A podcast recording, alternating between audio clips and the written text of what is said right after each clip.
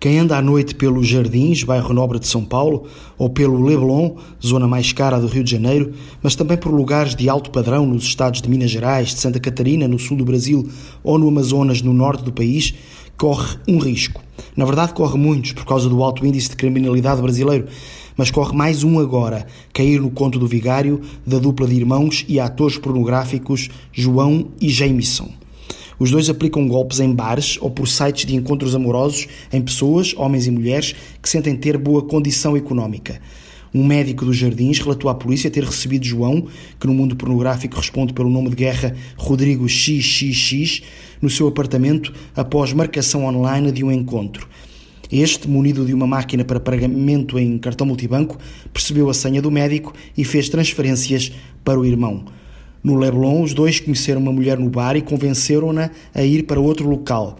Ela só se lembra de entrar no táxi e de acordar na distante praia do Botafogo, sem cartões nem dinheiro.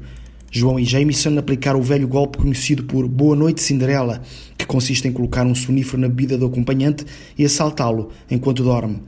A polícia, entretanto, já prendeu João, o Rodrigo XXX, e descobriu que fazem parte da quadrilha também a mulher e um amante dele, ambos também detidos.